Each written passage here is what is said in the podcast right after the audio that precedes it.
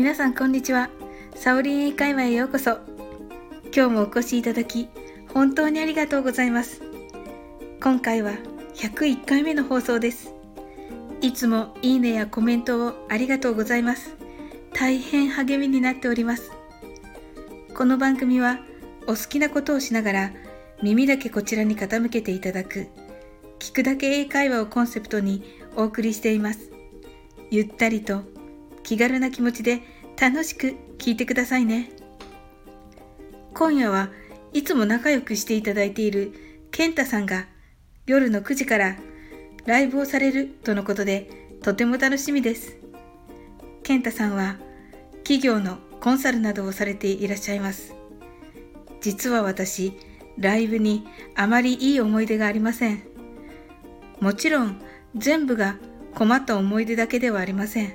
入ってみたら終わる直前だったことが何度もあったりして。まあ、そんな私。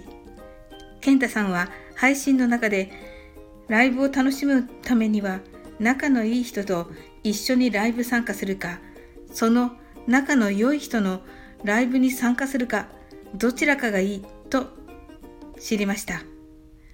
そして数日前、今夜ご本人の旅行に関するライブがあると事前に発表されました。お友達と2人のコラボ配信とのことですが、健太さんのお人柄から適任の方を選ばれたに違いありません。とても楽しみです。健太さんのチャンネルは概要欄に貼っておりますので、ぜひ遊びに行ってくださいね。では、楽しみで待ちきれないという英語は I can't wait と言います。I は私は can't はできない wait は待つことがです。